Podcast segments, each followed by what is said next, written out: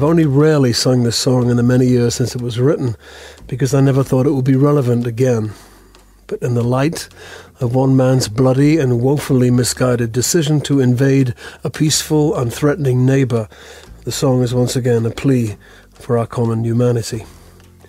For the brave Ukrainians fighting against this brutal tyranny, and also the many Russians who are protesting this outrage despite the threat of arrest and imprisonment. We, all of us, love our children. Stop the war. In Europe and America, there's a growing feeling of hysteria. Sting não cantava Russians há muitos anos e não esperava voltar a cantar. A Europa também não esperava passar por outra guerra. Como Portugal nunca imaginou ter as suas tropas na NATO de prevenção para entrar numa possível guerra mundial. Mas eis que estamos aqui, outra vez.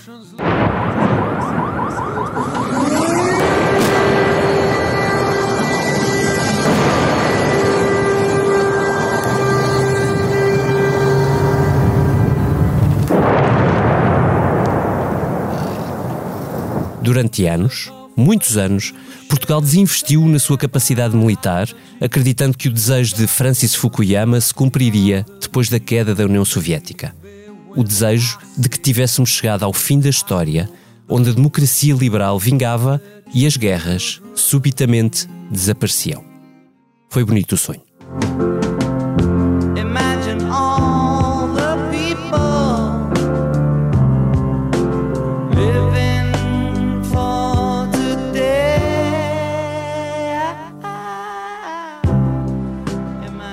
Ao longo destes anos, muitos anos, os ramos militares queixaram-se. Os militares ficaram quase sem orçamento para manter operações, até de rotina. O equipamento tornou-se, em muitos casos, obsoleto. A NATO queixou-se também. Portugal, a Europa, têm de investir muito mais para a sua defesa não estar dependente dos Estados Unidos mas o tempo era de paz. No Parlamento português fizeram-se comissões parlamentares de amizade com amigos como a Guiné Equatorial, a China e, sim, também de amizade com a Rússia. Hoje, 12 dias passados do início da invasão da Ucrânia, Portugal vai mesmo reforçar a NATO às portas do antigo território russo, enquanto em São Bento os deputados se apressam a abandonar aquela amizade. Acabou-se a ilusão, Mr. Tambourine Man. Hey, Mr. Tambourine Man, play a song for me. I'm not sleepy, and there is no place I'm going to. Hey, Mr. Tambourine Man, play a song for me. In the jingle jangle morning, I'll come following you. Seja bem-vindo à Comissão Política do Expresso. Esta semana, com as habituais presenças da Eunice Lourenço. Olá, Eunice. Olá. Também do Vitor Matos, eh, em casa, numa outra guerra contra a Covid. Olá, Vitor Matos. Olá, Seja bem-vindo. E desta vez com um convidado especial, é Carlos Eduardo Reis, deputado do PSD, vice-presidente da Comissão Parlamentar de Defesa e vice-presidente da agora quase extinta Comissão de Amizade Portugal-Rússia. Senhor Deputado, seja bem-vindo à Comissão muito Política. Obrigado. Muito obrigado pelo convite. Uh, começava por si, uh, para quem nos ouça, uh, era importante explicar para que é que serve uma Comissão Parlamentar de Amizade? Não, não, é, permita-me corrigi-lo, não é uma comissão parlamentar de amizade, é um grupo parlamentar de amizade. Uhum. há vários grupos, há cerca de 40 e tal grupos parlamentares de amizade sim, que sim. servem para aprofundar relações entre os parlamentos, entre os parlamentares, mantendo uma via de diálogo, percebendo como é que se trabalha em países que têm circunstâncias absolutamente diferentes das nossas. Uhum. E no caso do grupo parlamentar, do grupo parlamentar de amizade Portugal-Rússia, de que eu fazia parte e de que era vice-presidente, nós, por acaso e por causa da pandemia, isto não é nenhuma desculpabilização, eh, não tivemos muito uh, contacto. Muito contacto. Uhum. Não houve umas cartas para as embaixadas, umas situações de cortesia. eu, a esse nível, até estou no eixo do mal, porque faço parte, normalmente, cada deputado faz parte de dois ou três grupos de amizade e eu faço Mas parte tá. do Irão e da Venezuela. Mas isto tem uma, uma razão. A maior parte dos meus colegas querem ir todos para a Aliança Atlântica, não é? ou para os países nesta área que que são, uh, uh, à partida, mais interessantes, não é? Estados Unidos, a Grã-Bretanha, a Alemanha, a França, Israel uhum. também, uh, pelo interesse que todos sabemos que, que geoestratégico que, que tem, e como não podemos ir todos para o mesmo sítio, eu entendi que isto também seria um desafio para mim, estar numa zona onde não me sinto tão confortável. Uh, e, portanto, uh, a Rússia acho que é um passo natural uh, por todas as razões e mais algumas. Aliás, parece até premonitório, porque isto foi decidido há um, há um ano atrás. o Irão, porque percebi em conversas com outros parlamentares que tem um tipo de deputados que aprecia muito este contacto, normalmente estão isolados e, portanto, privilegiam muito este tipo uhum. de contacto. E a Venezuela, porque queria que uh, uh, um dos países tivesse uma comunidade portuguesa uh, grande e, portanto, o facto de agora sairmos deste grupo de amizade foi aquilo que eu disse ontem na reunião. É, é um sinal, não é mais do que isso, mas é um sinal que para nós é, era imperativo. Demorámos algum tempo, porque tivemos envolvidos aqui numa guerra jurídica, porque não percebíamos se já tínhamos sido dissolvidos com a dissolução com a da Assembleia, uhum. mas mesmo assim tentamos fazer esse, eh, dar esse Lá está, é mesmo a afirmação eh, é, política, porque o grupo é, seria dissolvido é quando simbólico. o novo Parlamento e, tomar e, posse. E, e, sem, ser, eh, sem entrar aqui em demagogias, em populismos, nós não, não vamos quebrar esse diálogo, porque sem o diálogo não é possível resolvermos esta situação, e eu estou em crer que o plenário uh, da Assembleia da República, a segunda comissão presidida pelo meu colega Sérgio Sousa Pinto uh, e o próximo presidente da, da Assembleia da República uh, decidirão mais à frente, até porque todos esperamos que esta guerra termine rapidamente, decidirão mais à frente re retomar ou reativar este grupo para que o diálogo possa existir. Agora, temos que perceber que um Parlamento composto por 450 uh, deputados, em que 351 votaram uh, uh, o reconhecimento das autoproclamadas repúblicas Donetsk e, e Lugansk, uhum. uh, que não pode manter connosco um, um, diálogo neste momento. E, portanto, como também já não mantinha, isto é mais um, um sinal do que propriamente. Uhum. Uh, Disse-nos que durante este último ano, enfim, face à pandemia, isso é natural, que os contactos foram escassos, mas, mas é verdade também que desde uh, o início do ano passado, sobretudo a partir de abril, os sinais de uh, alarme sobre a movimentação russa uh, a propósito da Ucrânia se, um, se fizeram ouvir com, em crescendo ao longo do ano. Chegámos, aliás, a dezembro com uma grande discussão sobre se estava meio mundo louco porque poderia haver uma invasão. E os exercícios começaram em abril com as 100 mil tropas. É? Precisamente. É? E como é que um deputado que está numa, na Comissão de Defesa e nesta Comissão acompanhou estes, estes meses? Houve algum tipo de, nestas comissões, nestes grupos, neste grupo de trabalho, uh, uh, houve alguma tentativa de procurar informação para, para Não, perceber qual era o... se, estaria a mentir se disséssemos eh, até como toda a Europa, que, que estávamos a prever isto uhum. e que, portanto, que acompanhamos isto de uma forma diferente. Mas também não acompanhamos isto de uma forma uh, uh, mais próxima, porque a Comissão de Defesa, uh, no último, uhum. nos últimos dois anos, teve um papel muito importante. Porque acompanhamos semanalmente o combate à pandemia e, portanto, estivemos sempre assoberbados. Normalmente, a Comissão de Defesa, sendo uma Comissão de Soberania e, e, como disse no início, uh, o investimento em defesa em, em, Portugal e na Europa não é uh, grande e que, portanto, não, não trabalha como as outras comissões, uhum. como a da Economia, como a do Poder Local, como a Primeira Comissão.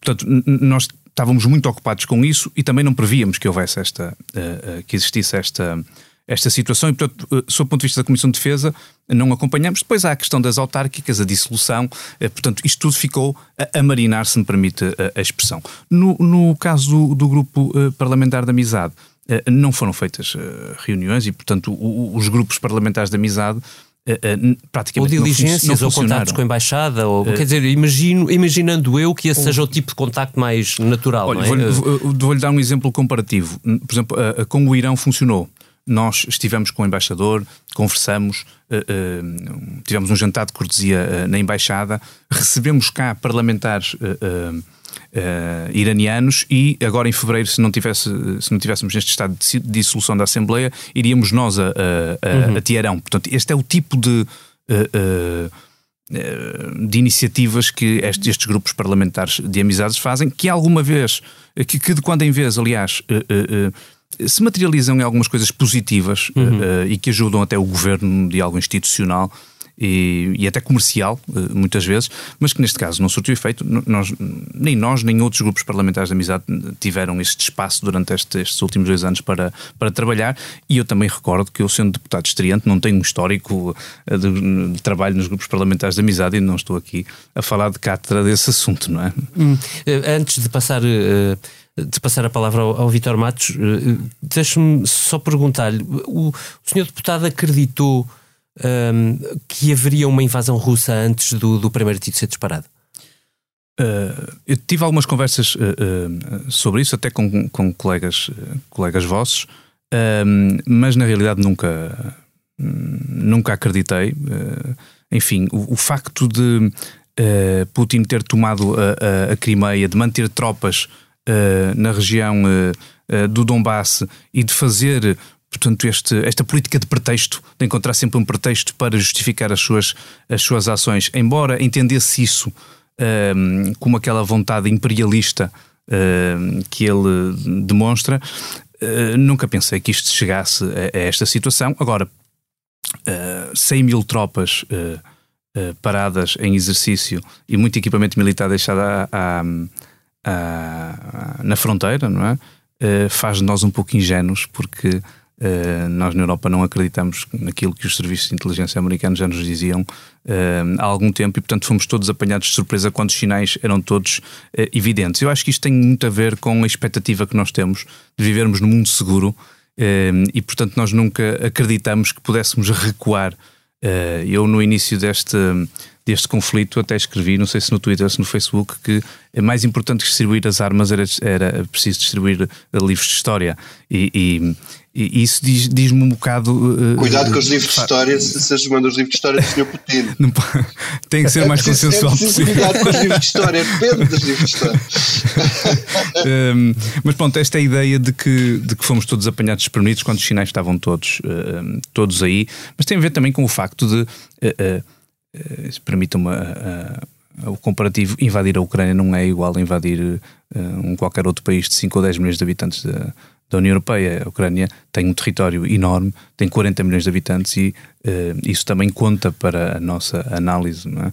Por isso é que uh, Putin tentou tomar o país com aquela geografia do medo, é? Uhum. por, quatro, por quatro zonas, tomar o país em três ou quatro dias. Isso não resultou e agora estamos neste, eh, neste impasse que custa vidas todos os dias. Hum. Eu vou querer ouvi-lo também sobre a pergunta que quer fazer ao Vítor, mas uh, deixa-me passar a palavra. Vítor, uh, tu, tu achas que uh, o que está a acontecer na Ucrânia acordará os políticos portugueses, a política portuguesa, para, para a necessidade de manter, manter outro tipo de atenção à política externa e à política de defesa também? Eu acho que é obrigatório e já está a acontecer é? pelo menos do ponto de vista da política externa. No caso das Forças Armadas, a questão é diferente porque qualquer tipo de atenção que se possa dar, qualquer tipo de problema que se tenha de resolver, demora muitos anos a resolver. Portanto, quer dizer, hum, Portugal pode tomar uma série de posições ao nível internacional, uhum. mas têm que ser credíveis. E os países, para serem credíveis deste ponto de vista, infelizmente é assim, tem que ter forças armadas credíveis. Sem forças armadas credíveis, não passa de retórica, em muitos casos. Agora, Portugal faz parte de uma aliança, faz parte de, de uma aliança militar que é a NATO, e, e, e faz parte de uma. faz parte da, da União Europeia e em termos diplomáticos e política externa, Portugal, a não ser quando são temas que dizem diretamente que, que, são a prioridade da nossa política externa, nós normalmente não tomamos posições à frente dos outros, à frente da NATO nem à frente da, da União Europeia. Isso é, é, é, é um lado. Vamos. O facto de estarmos longe na ponta ocidental da Europa e, e também de sermos um país pequeno, muito dependente do ponto de vista económico, tem-nos colocado sistematicamente numa posição de equidistância, ou seja, com, com a China uma relação muito cautelosa, é muito isso. aberta do ponto de vista é... económico, com Moscovo igual, lembro-me de vários governos. Não é só isso, é que Portugal tem uma política externa mais complexa, digamos assim, mais complexa e multipolar do que a maioria, a maior parte dos, dos países da União Europeia e sobretudo da, da Europa Central os Europa Central preocupados com, como é evidente, não é, com a Rússia e com, com, com a sua fronteira leste. Portugal tem a África, relações históricas com a China, relações Sim. históricas com a América Latina, é um país atlântico, relações com os Estados Unidos. Um, portanto, quer dizer, temos uma diplomacia com uma importância superior àquilo que é a nossa dimensão, quer política, quer económica. Um, Portanto, quer dizer, somos um país temos, especial desse ponto de vista. Agora, no que diz respeito à defesa, o que uhum. está a acontecer agora é aquilo para que os militares alertavam há muitos anos. Eu, eu não, não, não, não sendo um, aquilo que se chamaria um especialista na, na defesa, não sou, um, acompanho esta matéria há muitos anos, há 20 anos ou 20 e tal anos que vou acompanhando este, este assunto. Mas é o que os militares sempre disseram, que é, se nós vamos desguarnecendo a nossa defesa, se nós vamos desguarnecendo as nossas forças armadas, isto é como os seguros, não é? Pois só nos lembramos no dia em que faz falta. Hum. E toda esta. Até, olha, é tão, é tão, quando nós fomos entrevistar o Almirante Gouveia Mel no fim agora da.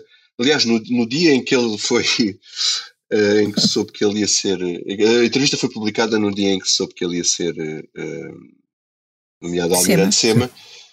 Ele dizia uma coisa que é o que ele diz, e dizem quase todos os militares, que é assim. Um, ehm, uh, tudo bem, não se.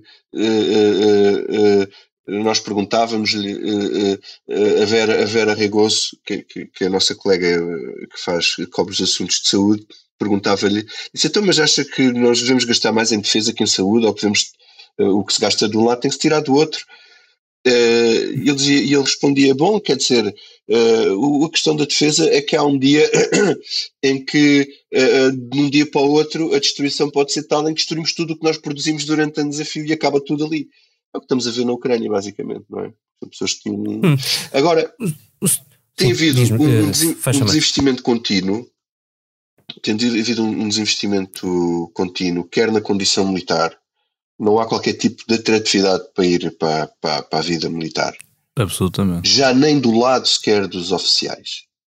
Neste momento, as Forças Armadas, se não são uma pirâmide, no Diário Notícias faziam um, um texto em que dizia que hoje são, são um cilindro, em que, por exemplo, ramos como o Exército tem tantas tem a mesma porcentagem de soldados, praças, não é? Uhum, isso, isso. Que tem de sargentos e, e, e, oficiais. Quer dizer, a solução não está em reduzir os sargentos e oficiais para que se tornar uma pirâmide outra vez, porque senão a estrutura desaparece toda, não é? é, é, é, criar eh, condições para as pessoas uh, irem para as Forças Armadas. E depois, quer dizer, isto é muito. Podíamos estar aqui a, a nunca mais acabar de falar, quer dizer, porque na verdade há, um, há uma questão de base aqui que é uh, o, que é que leva um, o que é que levaria um jovem hoje a ser voluntário para as Forças Armadas? É uma vida, quer dizer, é uma vida que hoje já não tem a mesma atratividade no sentido de que uh, quem vai ter uma vida de sacrifício, não é? De sacrifício genuíno, na marinha, embarcados a fazer trabalhos difíceis, não sei o quê, um, no, no, em prateleira, a fazer prateleiras no supermercado ganham a mesma coisa. Uhum. Quer dizer, às vezes ganham mais. mais. Isto, isto não faz, não pode ser. Agora, a questão é se. Um dia destes eu estava a, a, questionar sobre se, se valia a pena o regresso do serviço militar obrigatório e se havia quem defendesse isso como até como porta de entrada, porque só tomando contacto é que os jovens se calhar se podem interessar pelas Forças Armadas. Mas depois não faz muito sentido um, sou, sou. um, um serviço militar obrigatório de quatro meses, era como tínhamos. Sou mais, sou mais pragmático nisso, eu acho que caminho é a revisão da tabela salarial e a PSP e a GNR não ganharem às vezes mais 400 euros. É verdade, isso é verdade. Um militar. A revisão da tabela salarial, que que é eh, recordo o Presidente da República. Deixa de ser obrigatório, passa a ser apelativo, desculpe. que, os- que os- o Presidente da República chegou a reclamar junto do Governo há dois anos, um apelo que ficou esquecido até pelo próprio Presidente da República. Uh, A verdade é que nós estamos. Qual, qual é o, o, o Sr. Deputado está na Comissão de Defesa, Vice-Presidente dela, uh, tem ouvido muita gente do- do- dos ramos. Um, qual é o ponto de situação que se faz de dentro das Forças Armadas neste ponto de partida para um novo mundo que falávamos há pouco? As Forças Armadas eh, é um mundo à parte, e estou a dizer que é um mundo à parte porquê? porque têm as dificuldades todas, sentem essas dificuldades, mas o tipo de reivindicação que fazem eh, é muito institucional eh, e é muito dentro de portas, e, e, portanto isso não é muito vocal. Não Eh, tem sindicatos. E, e, portanto, eh, eh, mas é uma forma de estar. Os próprios militares são, são assim como sabe, e, portanto. ehm, Independentemente de entrarmos aqui na guerra dos números, o, ministro, o Ministério da Defesa Nacional vem falar que, que portanto, vem, vem confirmar que temos 27, cerca de 27 mil militares. Eh, há um órgão de comunicação social eh, eh, que trabalha muito esta matéria que diz que temos entre 23 a 24 e, portanto, ne- nem é relevante estar a pensarmos nisso agora. Se a reforma, a última reforma de 2020, eh, nos falava que tínhamos. Eh, com a informação dos ramos, ter, que ter 32 eh, mil. E como é que nós conseguimos chegar aos 32 mil? Eh, Vou-vos dar um exemplo. A primeira proposta que eu eh, eh, tive o prazer e a honra de ver votada no, no- logo que cheguei, num orçamento de Estado e que negociamos com, com, com o Ministério, eh, foi uma coisa que me chocou. Porque os recrutas eh, eh, não ganhavam nem o salário mínimo. E, portanto, a É nossa verdade. primeira proposta do PST, que foi acolhida pelo Partido Socialista, que estava no governo, ehm, foi eh, o salário mínimo para os recrutas. Quer dizer, isto- eu acho que isto é uma coisa impensável. Isto foi a meia dúzia de meses da, do início da pandemia, em que as Forças Armadas foram absolutamente cruciais para a estratégia do governo, tanto eh, no início com a organização do país para, para combater a pandemia, na, eh, na desinfecção dos lares, no transporte eh, de doentes, a fazer até tarefas que nem são da própria eh, raiz da, da condição militar e têm mais a ver com. com eh, com a proteção civil eh, e depois na vacinação em que tiveram, eh, como sabemos, de buscar o militar para organizar aquilo de uma forma até bastante simples e por faixas etárias e que funcionou muito bem e que desburocratizou todo, esse, todo esse processo. Agora, o problema de facto dos efetivos em Portugal é um problema de atratividade e depois de retenção, porque eles ficam seis anos a fazer a sua formação nas Forças Armadas, mas depois olham e dizem assim: "Bem, se for para a GNR, eh, tenho uma carreira eh, e ganho bem mais. E, e, e a condição militar em que estão sujeitos, em que o risco é, é, às vezes até numa missão internacional é completamente eh, diferente, faz pensar, não é? E portanto, a única forma de nós voltarmos a falar de Forças Armadas naquela lógica agora europeia que, a, que a CEP vai introduzir, a, a, Cooperação Estatutada e Permanente, eh, que nunca será um exército europeu porque temos a NATO e podemos falar sobre isso a seguir, mas termos umas Forças Armadas, como dizia o Vitor, eh, eh, dignas, não é? No fundo, não é? Eh, era essa a ideia, não é? Termos umas Forças Armadas credíveis, não é? Foi essa, a- credíveis. Um, passa pelo- pela- pelas melhores condições, eh, porque nós temos bons profissionais, eh, eh, nós temos bons militares que, quando vão em missão internacional, são sempre elogiados, mas que depois não são recompensados. E, portanto, eh, um, aquilo também dizia o Vítor: o que é que faz hoje um jovem? Acho que foi o Vítor, não sei se. eh, um, sim. o, o- o que é que faz hoje um jovem ir para as Forças Armadas? Portanto, é, é- essa é a grande questão, não é? Portanto, Há, há, acima disso um problema de eh, equipamentos, não é? Nós, nós estamos, estando na NATO, eh, o, o problema da desadequação do equipamento militar português eh, significa, em última instância, que ele não pode ser utilizado pela NATO, porque quer dizer, os equipamentos têm que ser compatíveis, Mas digamos isso, é assim. resolvido, mas isso é resolvido pela lei de programação militar, não é?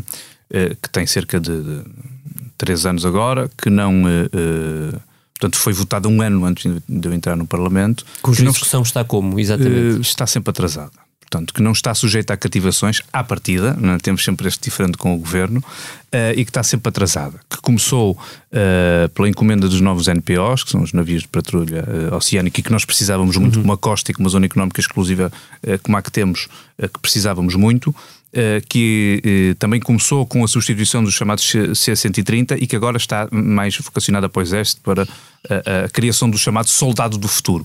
Essa lei de programação militar, que tem uma dotação de 4,7 mil milhões de euros, uhum. pode resolver esse problema dos, dos equipamentos. Mas é uma coisa lá longa que vai até 2030 e que, portanto, não resolve, não, não, nada é resolvido agora. Uh, e portanto nós não estamos nessa, penso eu, enfim, é uma, é uma, é uma percepção pessoal, não estamos nessa condição e acompanho aquilo que, que o David disse em relação a, a, ao material obsoleto. É, aliás, há notícias sobre a, a forma como eh, hoje eh, às vezes fazem as reparações dos navios em que se tiram peças de um sítio para pôr peças no outro. Uhum. Vítor, queres fazer um retrato em um minuto de, de, do ponto de situação do equipamento militar português? Antes disso, só queria dizer uma coisa. Quer dizer, o problema é tão grave ao nível europeu, nível europeu que o chefe de Estado-Maior do Exército alemão o Sr. Eh, Tenente-General Alfonso Mons escreveu no LinkedIn quando foi a crise agora há uma semana o exército alemão está mais ou menos de mãos vazias. As opções que poderíamos dar ao governo em apoio da aliança são extremamente limitadas. Isto é o gigante uhum. alemão. Embora seja um gigante uh, do ponto de vista militar, eh, não é, por razões históricas. Mas tem enfim, aqui agora a razão para se rearmar. Mudou, mas hum. antes de falar da mudança, se os alemães estão mais ou menos de mãos vazias, nós temos umas mãos muito pequeninas com muito pouco lá dentro, não é? Quer dizer, e a questão do, do, do, do da a questão da lei de programação militar permite uh, que se vá reequipando as forças armadas. Por exemplo, uhum. os patrulhões estão atrasados, estão atrasados. Um, ehm, já era para, uh, iria haver um este ano, não vai haver. Ainda nem foi lançado sequer o, Está atrasado, mas eu nem sei não, até o, que ponto o, está o concurso foi lançado e já foi adjudicado, mas uh, penso que não, não vão. Não vão uh, isto, estou com base na informação é das audições públicas. É impossível terem hoje, terem este ano um navio como é Depois, o, o, a substituição dos, dos C-130 está a decorrer. O, o, a questão é que os aviões que estão, são os quatro C-130, dois deles estão parqueados na, na, em, em, em, nas Ogma, em, em Alverca, eh, porque a empresa não dá conta daquilo, tem lá os aviões há dois anos, portanto Portugal só tem dois e dos dois só tem um operacional e é de vez em quando. Temos capacidade e para transportar acontece isso no, no, mar. Não temos capacidade. Acontece isso no mar. É, é, é grave. Na Marinha temos um problema absolutamente grave e que tem a ver com uma decisão tomada pelo governo Sócrates em 2009, uhum. que foi uma semi-privatização do arsenal do Alfeite, que tornou o Arsenal do Alfeite completamente inoperacional. Ainda ontem foi lá o Presidente da República. Sim. Não conseguem reparar os navios. Uh, há navios que, que, estão a ser canibalizados. Uh, por exemplo, a, a fragata Vasta Gama está praticamente já está canibalizada, está, está, está praticamente irrecuperável neste momento. Até porque estes, estes navios, se não forem recuperados, depois uh, os equipamentos tornam-se obsoletos, portanto aquilo já não é recuperável sem uma enorme enormíssimo reinvestimento. E têm que andar no mar os navios, não, é? não podem estar sempre em terra, é? sempre na doca seca. É? Portanto, o, o, problema do arsenal, o da Marinha, é, é, um problema que vai até à parte empresarial do arsenal do Alfeite, em que se perderam centenas de, de operários especializados que não se arranjam de um dia para o outro, centenas de pessoas, engenheiros, pessoal especializado. Nenhum destes problemas se resolve num ano nem dois. Absolutamente. É? Quer, dizer, não se resolve num ano nem dois. E, portanto, agora de repente lembram-se de que é isso daqui a 10 anos ou daqui a 15 anos, quando eventualmente as coisas poderão estar outra vez em condições mais. Um, uh, eh, mais, mais, como direi, uh, não digo em condições ótimas, mas em, em condições uh, mais aceitáveis, o mundo poderá ser completamente diferente já também, outra vez. Quer dizer, um, e a Força Aérea tem problemas muito similares aos da Marinha. Problemas gravíssimos em helicópteros relativamente novos, que é o topo de gama, que é o ZH-101, também estão a ser canibalizados e os níveis de, operacional, de operacionalidade são muito baixos, por exemplo. Quer dizer, e aumentar uh, uh, a sua uh, necessidade de meios com, com os fogos. E mesmo assim, como nós Isso. demos notícia, o reequipamento para os fogos como o Vitor escreveu há duas semanas, pode ser feito com helicópteros com até 35, com até 35 anos. Temos essa questão vai é? agudizando, o que vai agudizando os problemas, acho eu. Estamos, portanto, com um retrato, vou tentar sintetizar, com menos 10 mil militares do que aquilo que devíamos ter, com menos.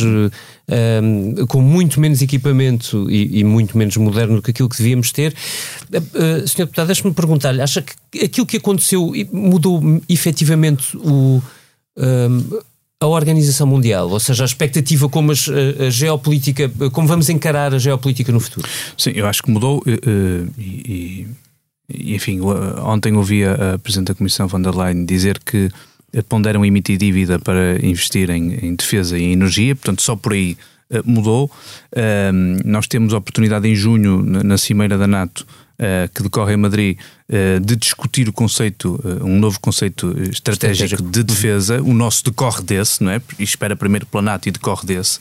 E, portanto, se a altura certa para mudar o paradigma e discutir uma nova defesa, uma forma de nos defendermos. Uh, na Europa é, é, agora e, portanto, temos essa oportunidade para discutir com, com uma guerra às portas e isso faz toda, faz toda a diferença. Agora, eh, eh, falar do exército europeu eh, não acho que faça muito sentido, sinceramente. Por uhum. todo, pelo retrato que agora fizemos das nossas Forças Armadas, por aquilo que o Vitor disse em relação até à Alemanha, que é uma superpotência eh, europeia, mas sobretudo porque temos a NATO, fazemos parte da NATO. E fazendo parte da NATO, com um parceiro como os Estados Unidos, eh, eh, e essa ideia idílica que, que, podemos deixar de depender dos Estados Unidos, isso não existe, porque os Estados Unidos investem todos os anos 800 mil milhões de euros em defesa o segundo maior investidor é a China com 230, a Rússia com 65.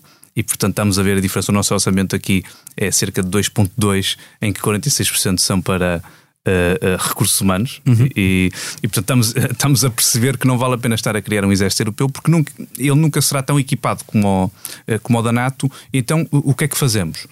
na minha opinião, é integrar a, equipa de, de, resposta rápida, que é o mais próximo que, que poderemos ter de um exército europeu e que até tem tarefas de, de, de proteção civil. Uh, e, portanto, foi essa a decisão da última bússola estratégica uh, europeia na área da, da defesa e que eu acho que pode ser uh, o caminho. Isso, com certeza, que requer investimento e eu acho que temos aqui uma oportunidade. Oportunidade de não fazer aquela conversa investimos em saúde, investimos em defesa, mas ir buscar o dinheiro à União Europeia, porque a União Europeia vai tentar eh, resolver este problema, como tentou resolver o problema da pandemia, como temos agora o PRR, eu tenho a certeza que uh, uh, os países e países mais pobres e mais pequenos como o nosso terão a oportunidade de, com uh, a ajuda europeia, reformular as suas forças armadas e, quiçá, encontrar essa atratividade e retenção que, que, enfim, que são, que são muito importantes para termos umas forças armadas sempre com operacionalidade e com uma uh, prontidão, uh, uh, enfim, a uma semana. Mas quando, quando o Sr. Deputado fala em, no fundo, integrarmos o Exército NATO, o Exército NATO não existe enquanto Exército, não é? Não. É, é, é, partes de vários exércitos. Não, não, foi isso que. posso-me ter explicado mal. Há, pondera-se na bússola estratégica a criação de uma força de resposta rápida, em que nós temos alguns militares, a Alemanha terá mais, a França terá mais, enfim, os parceiros estarão todos o, o seu número. Para vermos um comparativo, a União Europeia vai, uh, aprovou 450 milhões de euros de apoio em armamento para a Ucrânia. Nós, a nossa parte, é 8 a 10 milhões de euros. Portanto, uhum. cada um estará na sua uh, proporcionalidade nessa força de, uh, de resposta rápida. Mas deixe-me só acabar ah, sim, sim, aqui a minha dúvida é se nós apostarmos em ter um corpo que nos represente Sim. por assim dizer, nessa força de resposta rápida. Não corremos aqui o risco de ter uh, uma, um, um, núcleo de Forças Armadas. Uh, bom, uh, capaz, armado, com bons equipamentos, mas depois o resto não existe. Ou seja, ainda reduzir mais. enfim, nós temos aqui uma grande dualidade que é enquanto países como a Rússia estão preparados para a guerra, nós temos organizações de defesa internacionais eh, que, não, que não querem fazer guerra e que só estão preparados para a paz. E que, portanto, e que só uh, uh, atuam em resposta uhum. a um ataque. E, portanto, temos logo essa, essa diferença em termos de preparação. É? Um, eu acho que uh, a equipa de resposta rápida que está pensada um, não é para substituir o, o, o, exército europeu, é para ter operacionalidade. Que é aquilo uhum. que eu acho que nós não temos hoje. E entendo que, até pela forma como os Estados-maiores dos vários, uh, uh, isto é uma opinião pessoal, dos vários países estão a organizar, isto tem mais a ver com proteção civil do que propriamente com uh, atividade militar. Mas isso é a minha opinião, está muito ainda embrionário. Eh, foi decidido na tal bússola estratégica que eu falei, mas nada nos diz que agora, com o, novo conceito estratégico de defesa, não possa ser uh, alterado em face e daquilo. ter uma visão um bocadinho mais militar do que de proteção civil. Absolutamente, não é? Uhum. Absolutamente. Só, só, dizer uma coisa, uma curiosidade. O nosso conceito uh, estratégico de defesa nacional, que é o documento pronto, que vai ser revisto para o ano, uh, não, tem, não, tem, não fala da Rússia. Não fala da Rússia. Não, não fala da Rússia. Fala da China, uh, fala da Índia, uh, mas não fala da Rússia. não ehm, fala da Rússia. Eu, eu... Porque ele decorre do da NATO e o da NATO sempre evitou falar da Rússia. Pois, eh, sim, enfim. não, não os nomeis, não é por não os nomear que eles não se. Absolutamente. Uh, Temos belíssima prova disso agora. Uh, senhor Deputado, um, uma pergunta mais. Uh, o Sr. Deputado falou-nos aqui de, de, de uh, alguns depois de toda esta situação se resolver ou estabilizar, pelo menos, uh, da necessidade de retomar uh, o diálogo com Moscovo. Eu, eu recordo-me que no fim de semana o líder do PSD, uh, Rui Rio, disse qualquer coisa no mesmo sentido, ou seja, que, que era preciso não quebrar totalmente as pontes de, de conversação com o Kremlin e com, e com Vladimir Putin. Um, ora, aquilo que se tem passado ao longo das últimas semanas eh, talvez possa resumir desta forma: uh, Vladimir Putin iludiu todos e invadiu, uh, contrariando o que ele próprio tinha dito nas semanas e meses anteriores. durante a própria intervenção, que ele não assume como uma guerra, mas uma intervenção militar especial, ele continua a mentir, literalmente. Há, há, prédios destruídos, há muitos alvos civis, há, há, há corredores humanitários que não são respeitados, cujo cessar-fogo não é respeitado há uh, uh, um assumir até de, de, pretensão territorial pela Rússia de uma forma até bastante mais uh, determinada e clara do que aquilo que acontecia antes da invasão. Ora, eu queria lhe perguntar se faça isto tudo, aconteça o que acontecer durante este período, admitindo que Vladimir Putin será ainda o homem forte do Kremlin, se acha que é possível retomar o diálogo com alguém que, para a opinião pública ocidental, é, é, é um líder em quem não se consegue confiar? Bem, o diálogo tem existido, não é? Na prática, até porque há questões humanitárias que têm que ser resolvidas, os corredores humanitários. Eu, ao vir para aqui, ouvia que, que está previsto um cessar-fogo em algumas das, das cidades estão a ser atacadas Sim, e portanto esse diálogo... aqui percebi que uh, numa dessas cidades o, o cessar-fogo já não estava a ser respeitado, não, mas enfim esperamos, uh, rezamos para que uh, corra o melhor possível essa evacuação. Uh, há, aqui, há aqui dois dados. o primeiro é que nós não podemos permitir que um país soberano seja afetado na sua integridade territorial. Uhum. E Putin não pode vencer esta guerra, se me permitem a, a expressão vencer, eh, porque eh, nós legitimaremos a ideia de que as fronteiras podem ser mudadas no século XXI. Isto é muito grave. E, portanto, só há uma forma, eh, aliás, há duas formas de, de combater isto. Se nós deixarmos de ter o diálogo, vamos ter que responder com a força militar. E eu acho que o diálogo mantém um pouco esta hipocrisia de, que, que nos tem garantido a paz, de uhum. Não vermos que Putin continua com uma sede imperialista e que, portanto, uh, o que ele queria era restaurar a, a ex-União Soviética. E, portanto, um, dizer que não é possível falar uh, uh, com Putin, o ideal seria ele não vencer esta guerra e o interlocutor ser outro e ele ser deposto pelos seus próprios, não é? como eu acho que isso não vai acontecer, nós temos que manter esta duplicidade. Uh, continuar uh, em prontidão, uh, manobras de dissuasão e, ao mesmo tempo, os líderes mundiais conseguirem ainda conversar para chegar a um entendimento que não nos obriga a uma intervenção militar contra a Rússia. Agora, a verdade é que as sanções e o apoio militar que tem sido dado à Ucrânia têm funcionado. Eu não, não me parece que a coluna de 64 km que está relativamente perto de Kiev eh, esteja toda pronta para invadir Kiev. Eh, admito até que ela seja até um apoio logístico eh, e que queira indicar uma força que pode invadir a, a, capital. E digo isto porque esta guerra, que é uma guerra convencional, é curioso uhum. que no século XXI estamos, estamos numa guerra convencional, a Ucrânia, também com a ajuda da União Europeia e dos países amigos, uhum. teve um grande feito. Está a caminhar para uma guerra tem um custo de mortes, mas está a caminhar para uma guerra urbana. E é muito difícil, mesmo com muita gente, vencer uh, uma, uma guerra urbana, porque se nós conseguirmos armar também uh, os civis, foi uma coisa parecida com aquilo que aconteceu em Bagdá, e por isso é que o Daesh nunca uh, acabou por nunca conseguir o controle sim, de Bagdá. Também porque, temos Alepo e Grozny, não é? Porque cada.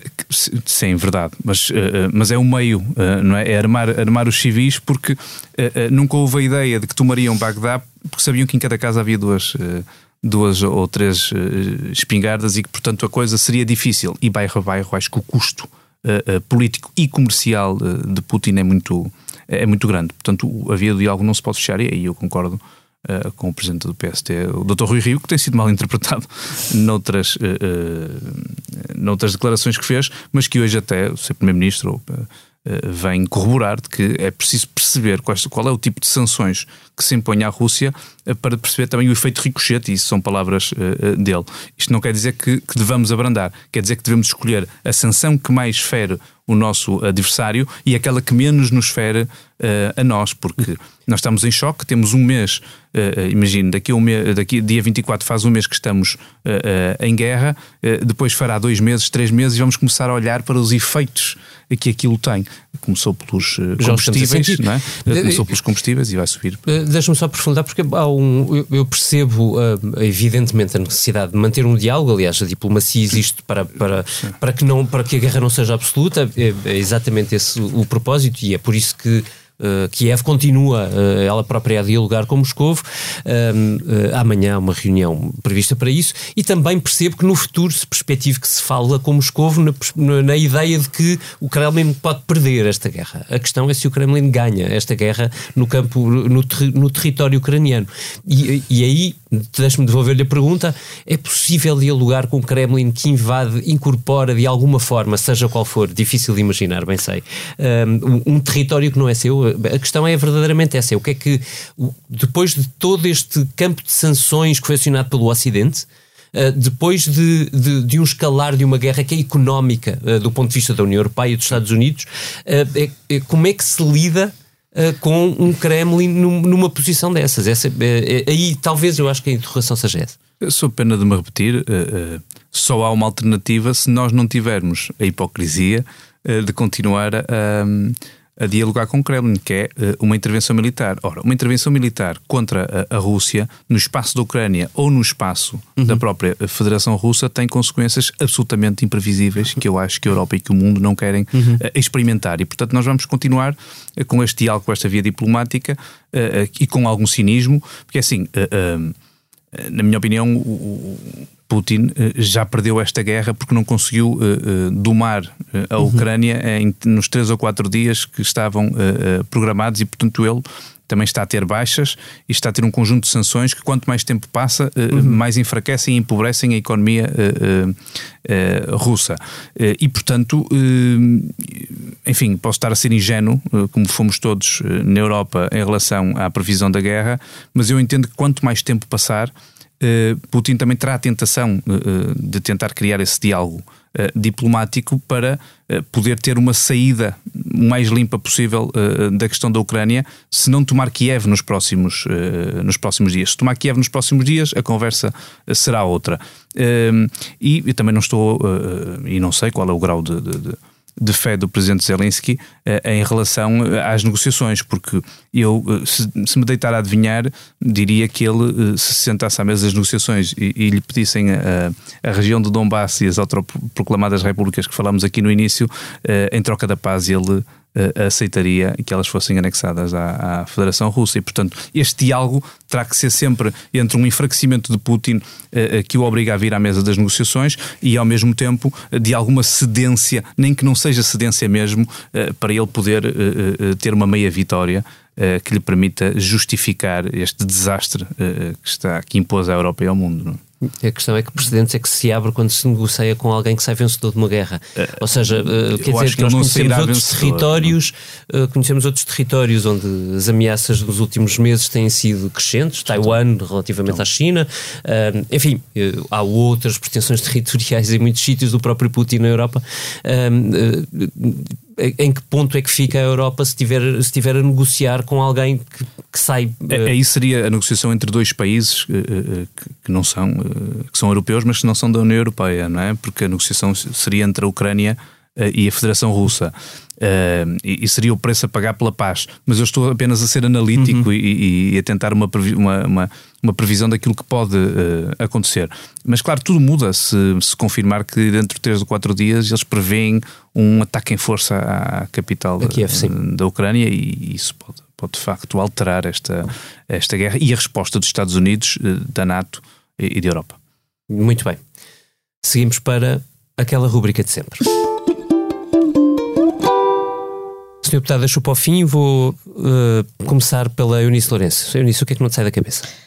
Olha, o que não me sai da cabeça uh, é um bocadinho uh, uh, comezinho, uh, olhando para tudo o que se está a passar no mundo, mas o que não me sai da cabeça é que nós temos um governo por formar, um parlamento por, por tomar posse, um líder do PSD por eleger e que as mudanças no mundo também implicam mudanças no governo que iríamos uh, ter e que eu acho que já não será exatamente o mesmo uh, do que uh, iríamos ter a 31 de, de janeiro. Um, acho que tudo o que se está a passar no mundo implica um, que também cá dentro olhemos para não só para as Forças Armadas que precisamos ter, mas para o governo que precisamos ter, a oposição que precisamos ter, e isso implica, do meu ponto de vista, um ministro da Defesa politicamente uh, forte, um ministro dos negócios estrangeiros uh, competente e experiente, implica um líder do PSD uh, com mundo, com mundo de evidência e que uh, tenha pensamento para lá do preço dos combustíveis. e implica, Estás a falar de alguém? Estou a falar do único candidato uh, a líder uh, que é público e que escreveu um artigo no Jornal Público esta semana, que é Luís Montenegro, sobre o preço uh, dos combustíveis. Eu presumo que Luís Montenegro tenha mais pensamento para além do preço dos combustíveis, que é obviamente algo que nos preocupa a todos, e aqui voltando a ser comozinha, mas que também tem a ver com esta esta, com esta guerra. E, portanto, há muita coisa da nossa vida, inclusive é diária, que tem a ver com o que se está uh, a passar no mundo e da nossa vida política, e é preciso que as mudanças que aí vêm na, no panorama político português também saibam dar resposta às mudanças que se estão a passar no mundo. Vitor Matos, e a ti o que não te sai da cabeça? Olha, eu, eu pela primeira vez uh, vou aqui falar de. Não me sai da cabeça um trabalho meu, eu nunca tinha posto as coisas assim. Uh, Alerta de autoelogio. Não, não é, não é nada disso. Uh, eu escrevi um artigo sobre três generais, que, três generais portugueses e que tiveram serviço na NATO, alguns deles com posições relevantes e que têm uh, tido posições muito relativas, relativizantes em relação à atitude da Rússia. Uns até bastante para além de compreensivas, não digo quase não, que são defensores das posições russas, mas que uh, mimetizam algum do discurso algum do discurso do, do Kremlin. Alguns dizem que um, que a NATO encurralou uh, a Rússia, uh, que a NATO pisou linhas vermelhas, que uh, a, Rússia, que a parte ucraniana é que é a ameaça na parte, portanto, que, que a Rússia não ia permitir, estou a citar agora um desses generais, não ia permitir a chacina da população ucraniana russa nas zonas separatistas, um, que o presidente russo foi encurralado e que uh, a NATO agora, foi-me falado, e que a Ucrânia agora está a pagar por isso. Outro que não acredita que a Rússia, a Rússia e o Sr. Putin não faz uma guerra por causa da sua visão histórica e que isto tem a ver com a questão da geoestratégia. Enfim, uh, isto uh, é o que é. Acho que os jornalistas devem fazer um trabalho de escrutínio Hum, acho que o trabalho de escrutínio é, é, é, obrigatório, é um dever da nossa parte. Uh, eu só digo isto porque, entretanto, um desses generais escreveu um dos textos mais insultuosos uh, contra mim enquanto jornalista uh, que eu já vivi na, na, nos meus mais de 25 anos de, de carreira, mas devo dizer que acho que o Sr. General fez muito bem em fazê-lo, porque hum, felizmente vivemos num regime onde isso é possível. Uh, e se fosse no regime do Sr. Putin, isso não poderia acontecer, ou a acontecer era só de um lado, porque o jornalista pelo menos não tinha liberdade para fazer o escrutínio das pessoas que assumem posições públicas e assumindo posições públicas uh, com não assumem posições públicas em nome individual, mas assumem posições públicas porque lhes é pedida, é-lhe dada credibilidade pelo facto de serem majores generais do exército português na reforma, mas são majores generais com uma carreira ao serviço das Forças Armadas Portuguesas. Portanto, muito bem. É só isto. Aplaudo isso. Aplaudo isso. A mim, brevemente, o que não me sai da cabeça é a imagem de Tatiana Bogatova, é uma cidadã ucraniana que, com medo das bombas que caíam sobre Kiev, acordou a sua filha de 18 meses à meia da noite para a levar ao colo durante 20 quilómetros até conseguir tirá-la do centro da cidade. Isto para que, claro, as duas pudessem seguir para uma cidade mais segura. A guerra é mesmo isto, é sobre gente, gente a sério. Senhor Deputado, o que não lhe sai da cabeça? Enfim, uh na senda daquilo até que o, que o David acabou de dizer, é um bocado isso. Eu, eu uh, tirei alguns dias de férias uh, uh, semana passada e, portanto, estava num sítio com, com, com problemas de rede e, portanto, acabei por me desligar quatro ou cinco dias da questão internacional e mundial e percebi que um, estas questões mexem realmente connosco, porque quando voltei. Uhum uh, à, minha, à minha rotina, uh, andei sempre muito mais ansioso. Não sei se é por ter um filho uh, relativamente pequeno e, e, que, portanto, me revejo tanto naquilo que, que o David disse, mas em todas as histórias que, que vão aparecendo na televisão.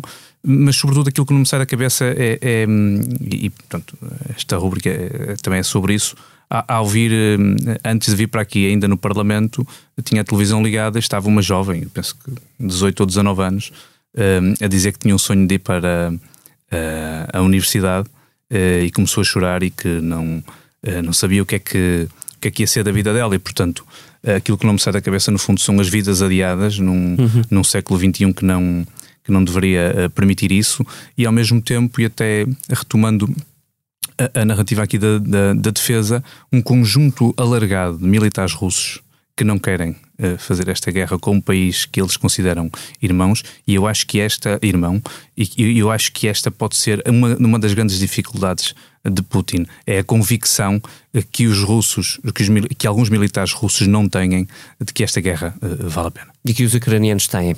Esta foi a Comissão Política do Expresso, gravada quarta-feira, dia 9 de março, com a ajuda da sonoplastia de João Martins e a ilustração do Tiago Pereira Santos. Foi gravada enquanto cinco corredores humanitários se abriam para tentar tirar de cidades destruídas milhares de pessoas que já não têm casa, não têm como viver uma comissão política gravada na esperança, sempre na esperança de que exista uma saída, de que exista uma estrada para a paz. Deixo-vos com Tom Waits, Road to Peace. Até para a semana.